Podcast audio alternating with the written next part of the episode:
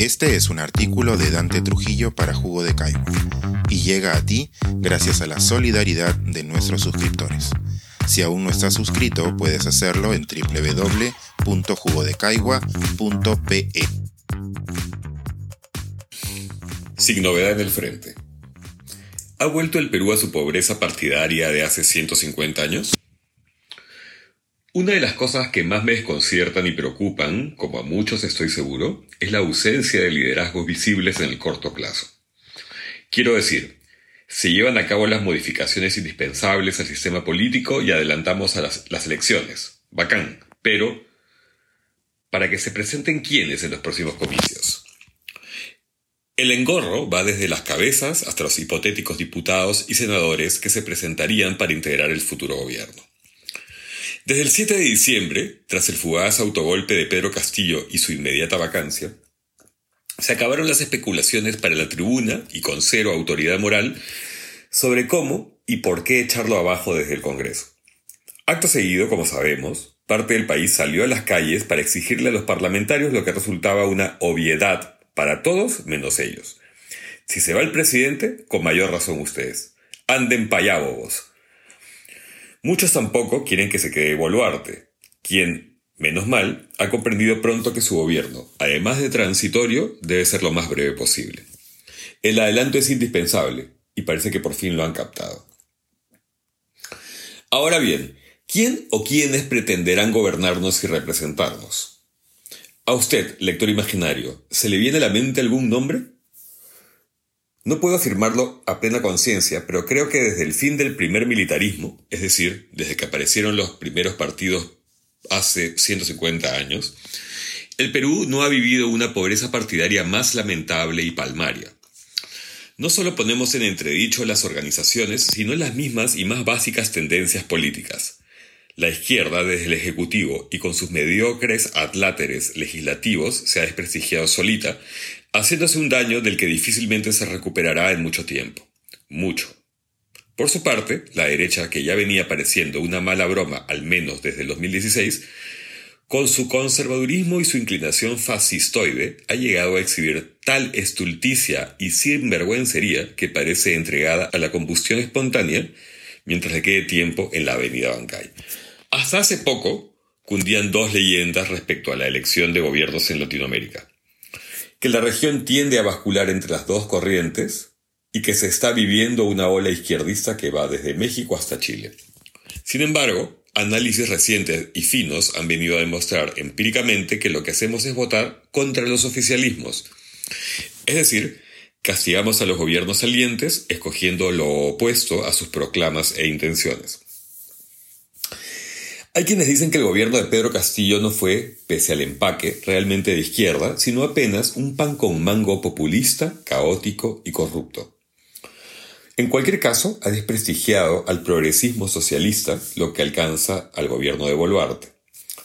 Sabiendo esto, y lo mencionado en el párrafo anterior, uno esperaría que lo que viniese a continuación serían cinco años de derecha, pero ante la simplonería exhibida y la falta de cuadros para conformar un capitalismo moderno y liberal, veo muy improbable que aparezca de la nada un Adalid en esa cancha.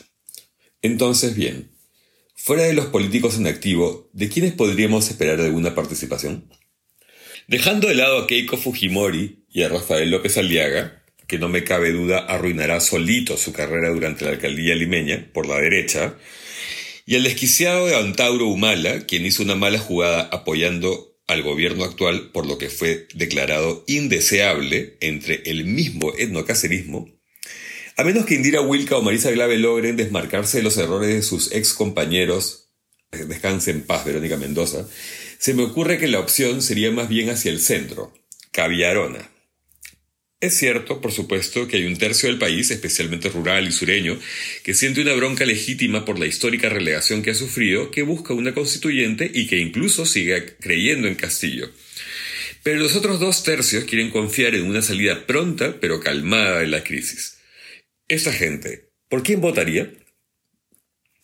Sin ser necesariamente mis opciones más felices, no puedo dejar de pensar en Francisco Sagasti y en Martín Vizcarra.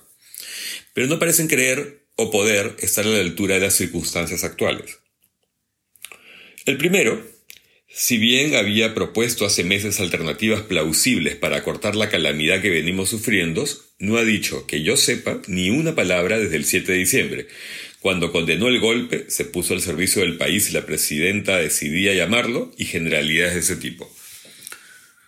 Es decir, en dos semanas cruciales no ha dicho ni pío, lo que no puedo interpretar de otra manera que como cálculo político, lo que, al menos para mí, le resta puntos en dos sentidos por pusilánime, cuando la historia reclama voces fuertes y claras, y por torpe, ya que si lo que teme es quemarse con ese tercio del país, debería saber que igual nunca votaría por él, y que más bien le tiene que hablar a los dos tercios restantes.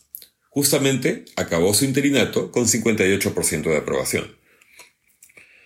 Respecto a Vizcarra, es verdad que mucha gente lo repudia y no le perdona una serie de triquiñuelas operadas durante su gobierno, pero también es cierto que sigue siendo muy, muy popular en casi todo el país, que muchos extrañan su paternalismo durante la pandemia y que política y técnicamente es Jacinda Arden al lado de Castillo. Sin embargo, sus escasas y simplistas alocuciones se dan apenas en Twitter, donde repite lo mismo que todo el mundo, que el autogolpe fue censurable, que se adelanten las elecciones, que el Congreso es negligente. Nada decidido, concreto ni mucho menos valiente.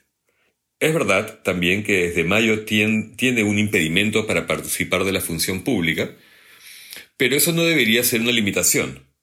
Además, depende cómo se den los próximos meses, podría hallar la manera de revertir ese dictamen. Así están las cosas, amigos. Los problemas no se acabarán con la convocatoria de nuevas elecciones, que va. Más bien, desde ahora mismo, deberíamos ir buscando bajo las piedras a los mejores, los más comprometidos y limpios, los más valientes, aquellos que se atrevan de verdad a jugársela por ese país que casi no puede más de maltratos. Pensar, escribir, editar, grabar, coordinar, publicar y promover este y todos nuestros artículos en este podcast cuesta, y nosotros los entregamos sin cobrar. Contribuye en www.jugodecaigua.pe barra suscríbete y de paso espía como suscriptor nuestras reuniones editoriales.